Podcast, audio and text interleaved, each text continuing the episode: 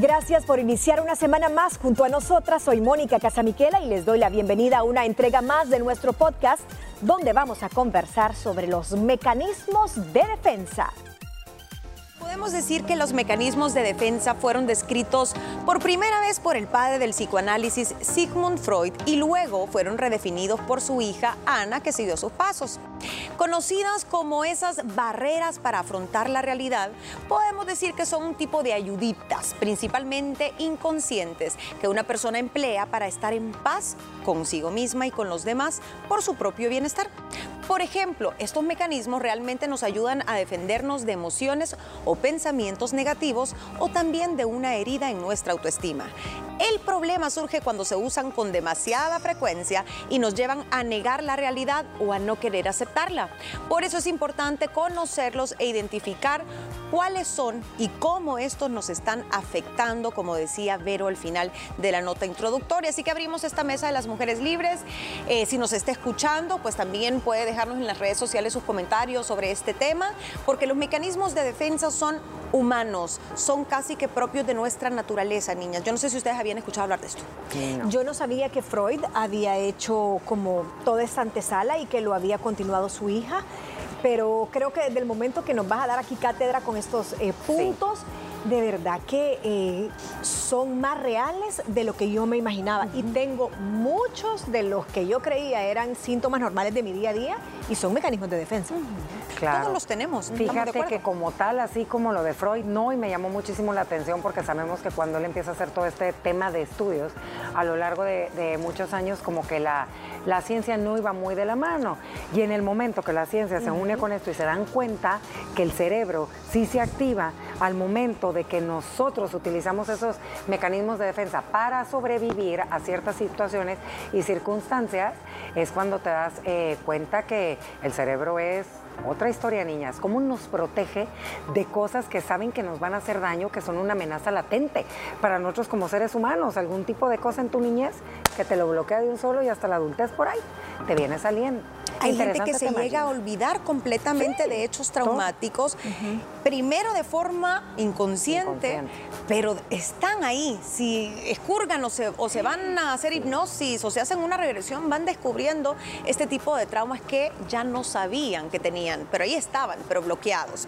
Según la definición, son procesos, son mecanismos cognitivos que detectan, digamos, un pensamiento, una emoción, un hecho también, o algo que supone un peligro, que supone un miedo, o muchas veces se trata de incertidumbre. Entonces hace que la mente o lo niegue, o lo esconda, lo oculte, o lo sustituya por algo completamente opuesto. Hay mecanismos primarios y hay mecanismos secundarios. Los primarios son los que aparecen en los primeros años, los que usamos desde niños y se quedan hasta nuestra adultez. Y los secundarios suelen ser ya de personas más maduras o adultas, pero hay una gran diferencia el niño que utiliza sus mecanismos realmente llega a esconder o olvidar la realidad. Puede que realmente se autoengañe, pero nosotros de adultos, si surgen a esa edad, nosotros tenemos el criterio de realidad. Sin embargo, nos hacemos del ojo pacho. Eso es lo que quería aclarar para empezar uno a uno. Algunos sitios, niñas, hablan de 10, otros te hablan de 12, otros te hablan de 13. Yo traté de agarrar como los más comunes y los más fáciles de entender, porque hay unos que son un poquito más oscuros que tienen que ver con los impulsos sexuales y todo esto que le gustaba a Freud, del yo, el super yo, el ello. Así que nos vamos a ir a ejemplos de la vida diaria. Voy con el número uno, retraimiento. Nos imposibilita hacernos responsables de la realidad. Esto es, esto es el niño, el niño tremendo que quiere evitar responsabilidades o por ejemplo el no tan niño que ustedes sabían que las personas, muchas personas que discuten fuerte con sus parejas, de repente se quedan dormidas y dejan al otro en, plena discusión. Ese es un mecanismo de defensa. Yo me puse a pensar cómo puede ser eso si no Sí, es posible porque vos no te vas a dormir a media plática, pero el cerebro es tan inteligente y es tan capaz de, disponer sobre ese mecanismo para sobrevivir en ese momento que te activa la melatonina y realmente te, da sueño. y el otro dice, ve, le vale. le vale. Y, lo que hace es hacer un pleito más grande. pero espérame, ¿eso aplica solo en la niñez o también en la adultez? No, este es un adulto. Un hombre se le arma peor porque lo levantas a cachetadas hasta que te termine de Pero sí sucede, sucede. Sucede. ¿Aplicaría igual que, que lo dejes hablando? Tam- si te apagas, o sea, porque este es como un método Que te apagas, que tu cerebro de dice huir. off. Huida, no Es te puede ir de la casa, pero te, te duerme para no seguir discutiendo. Ay, el otro se calienta más. Y- no, sí. Y los niños, por ejemplo, Sí. está, está el niño que siente que no le están prestando atención en su casa, el maestro o sus papás, ¿y qué hace? Es el niño que se va a su cuarto, Cuarto. empieza a hablar tal vez con un amiguito imaginario o a leer para huir o escapar. Su mente se va de ahí. Sí. Solo que el adulto se durmió. La mente migra. La mente migra migra. mejor a su cuarto y Sí. el adulto- O por ejemplo, yo, yo me imaginaba que en un caso de un adulto que use esta técnica tan primaria, puede ser gente que pelea mucho Sí. y que estás tan cansado, tan cansada del ya. griterío, que vos en tu mente te desconectaste Y tú, estás tú, tú, pensando en la lista del súper mientras te están gritando Lo oí aquí. como llover. Sí. Ajá, tarara, y Ajá. un mecanismo de defensa, es decir, quiero ver, voy a proyectarme en mi próximo viaje. Y viajas con tu mente. retraes tu mente. O la gente que se pone a tararear, y eso yo lo he hecho y, de- y me he descubierto haciéndolo. Cuando hay algo que me pone nerviosa, me preocupa o estoy estresada, de repente me estoy cantando yo sola. Aunque sea una melodía que no conozco, pero ando, Dime. y me relajo. Que no, no me había puesto a pensar eso. Yo, Y ¿Sabes bloqueo todo porque Ajá. estoy y me estoy oyendo mi voz. Yo he hecho eso cuando que te arrullas, se me vienen cosas a la mente que no quiero. Sí. O sea, que no quiero recordar o algo. La, la, la, la, la. Es un mecanismo de defensa. Sí, yo he hecho eso. Yo cuando, ¿sabes a dónde? Ahorita me estoy autodescubriendo. Cuando hago eso, cuando voy a hacer una receta que no estoy muy segura. Ajá. Entonces empiezo a buscar mm, mm, mm, mm, mm, mm, como que tarareo, como Sí. buscando concentrarme qué es lo que quiero hacer. Sí, así es. Negación, vaya, Ah, esta, es, es esta clara. por Sí, excelencia la que practica todo el mundo. Te pueden estar enseñando una foto tuya con las manos en la masa y tú, no, eso no pasó, eso nunca fue, eso no es así, se lo están inventando.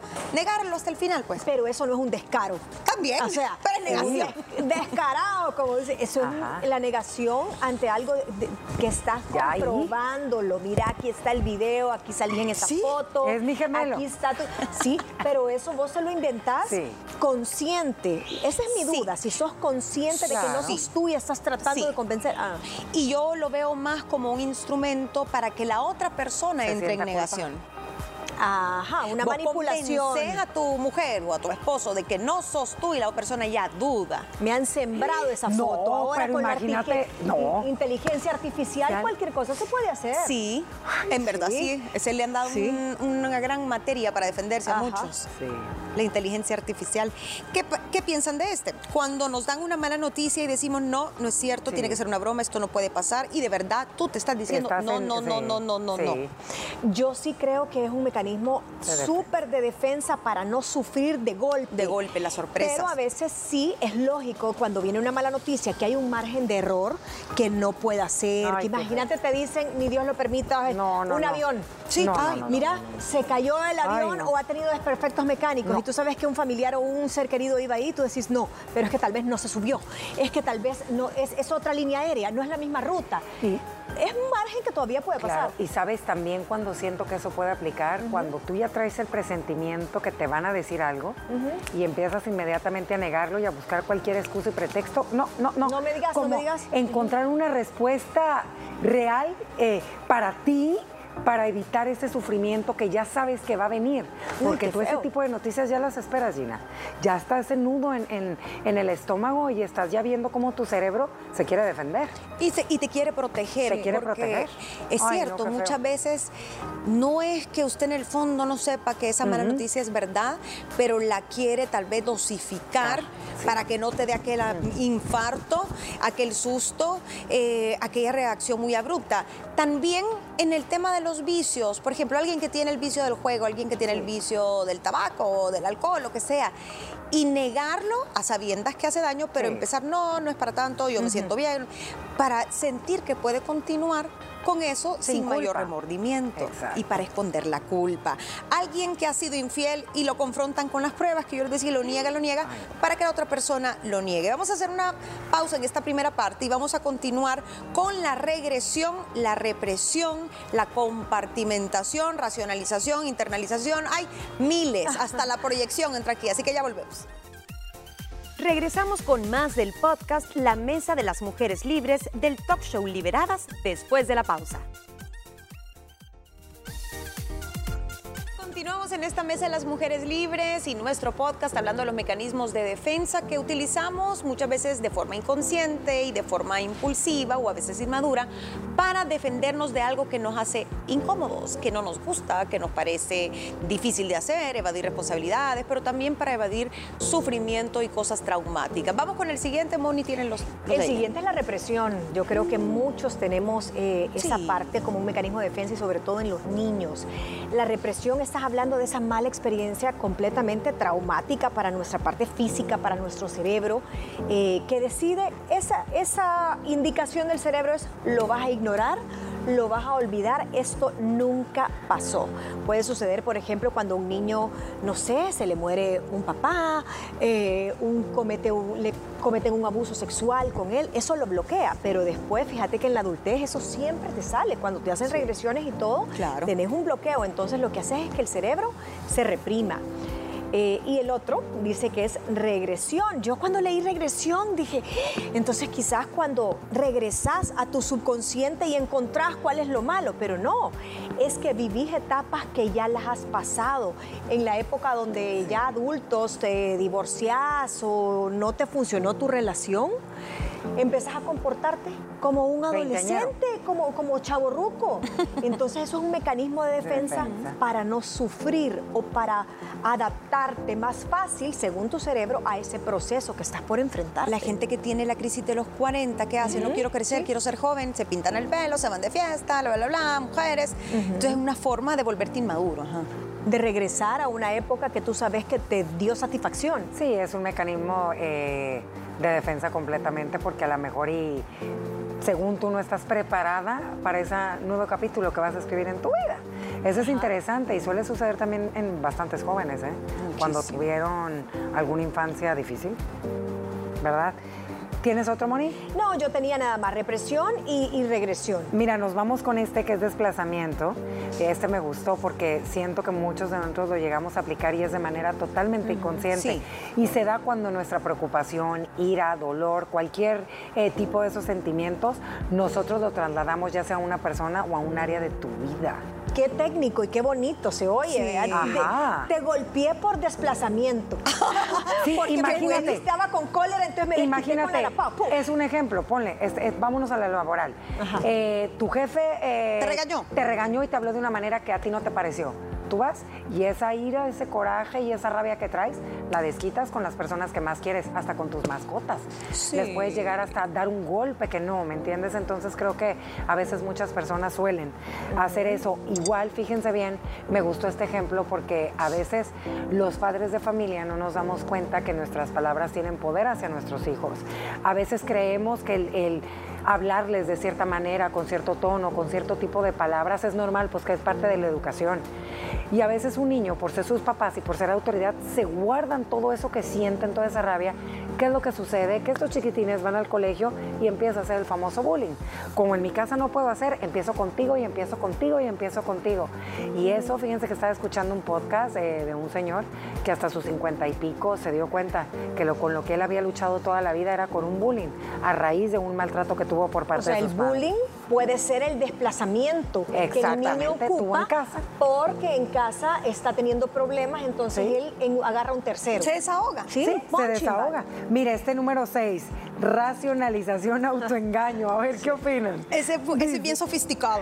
Cuando tenemos una motivación inconsciente, pero la cambiamos por otra opuesta, que nos quita la ansiedad.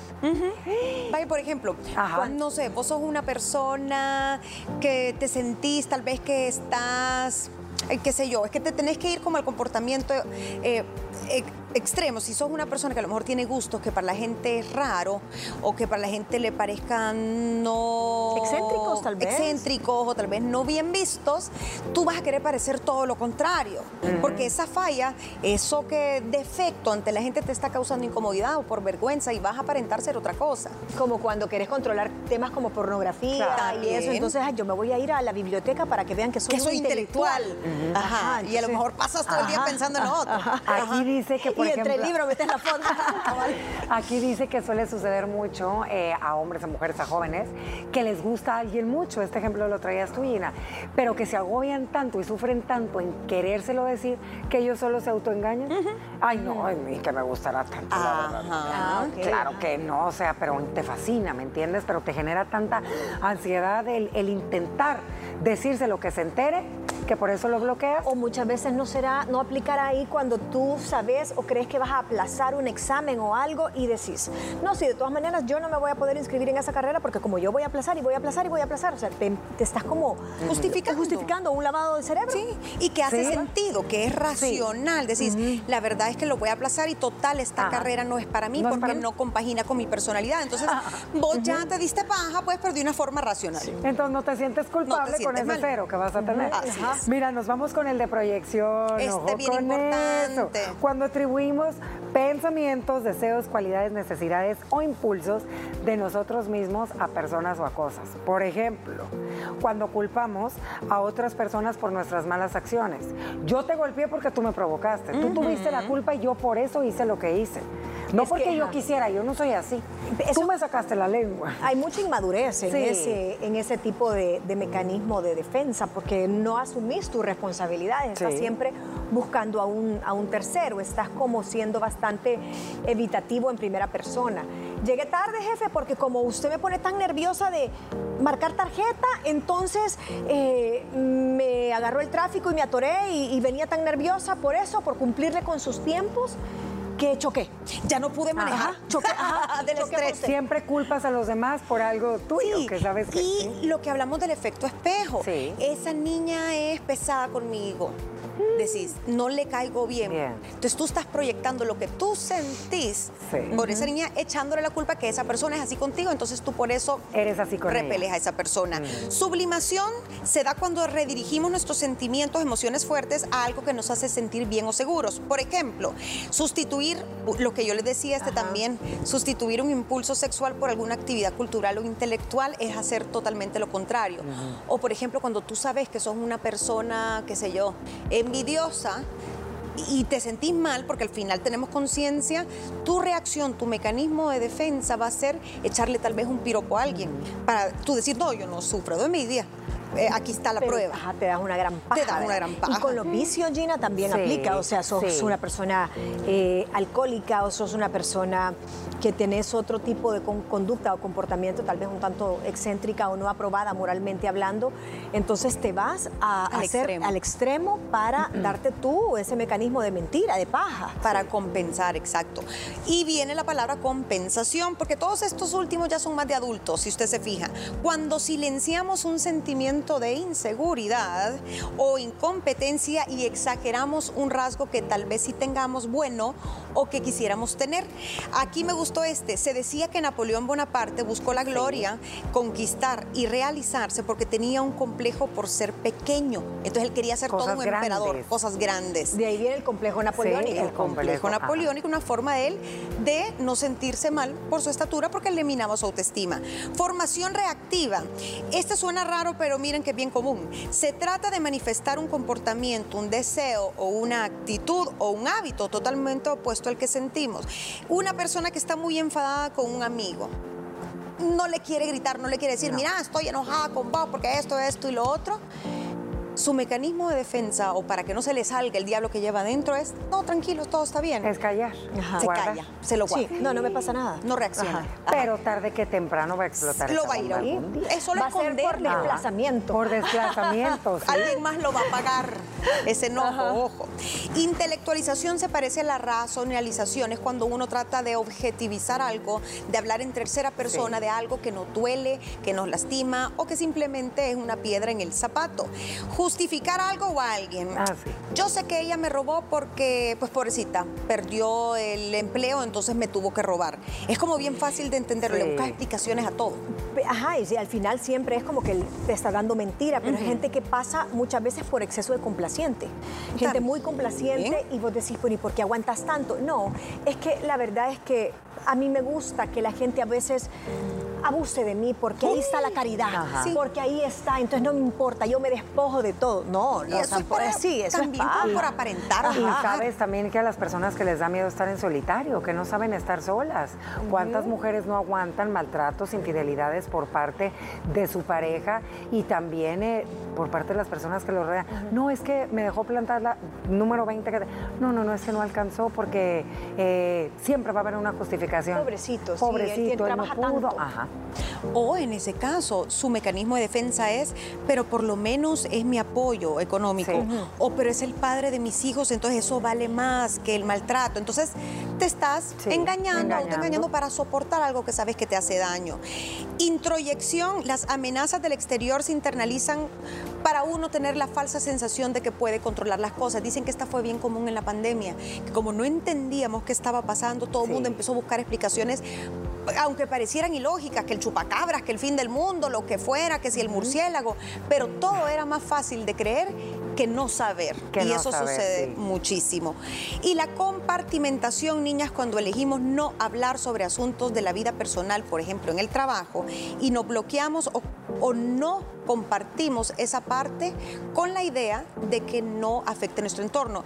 Este lo guardé para el final, pero es uno bien funcional y que hay que aplicarlo, porque si usted tiene problemas en casa, tampoco los puede estar llevando todo el tiempo a su trabajo. Entonces, eso es decir, ok, en este momento me enfoco y me olvido del problema que tengo ya para sacar bien mi trabajo y ya luego resuelvo. Ese yo lo, lo agarraría más como un método, no como un mecanismo de defensa, sino que es un, método, bien sabio para separar por cajones tus problemas o tus segmentos de vida. Es decir, bueno, este cajón no lo voy a abrir ahorita porque voy a mis vacaciones. Y cuando regrese, yo voy a volver a abrirlo. Y eso es bueno. Y por eso les digo, usted diga, ay, pero yo hago eso y no es que esté totalmente malo, porque los mecanismos de defensa no son ni buenos, no son ni malos. En sí, lo que nosotros hacemos es que a veces abusamos de ellos. Tenemos que entenderlos, tenemos que saber qué tipo de mecanismos estamos utilizando y por qué. Se debe a una herida de infancia, se debe a una falta de autoestima, se debe a una injusticia o algo que nosotros no podemos eh, solventar. Recuerde que la vida no es perfecta, no es un camino de rosas, hay cosas buenas, hay cosas malas, tenemos que tratar de aceptarlas como vienen y somos lo suficientemente responsables de adultos para poder nosotros saber reaccionar sin huir de la realidad o negarlo. Con esto cerramos la mesa de las mujeres. ¿Qué tal les pareció el tema de hoy? No olvides sintonizar nuestro programa de lunes a viernes, 12 del mediodía, a través de la señal de Canal 6 y dejarnos tus opiniones y comentarios por medio de las redes sociales. Estamos como arroba liberadas TCS. Sobre las modas y cómo afectan a la sociedad, conversaremos mañana.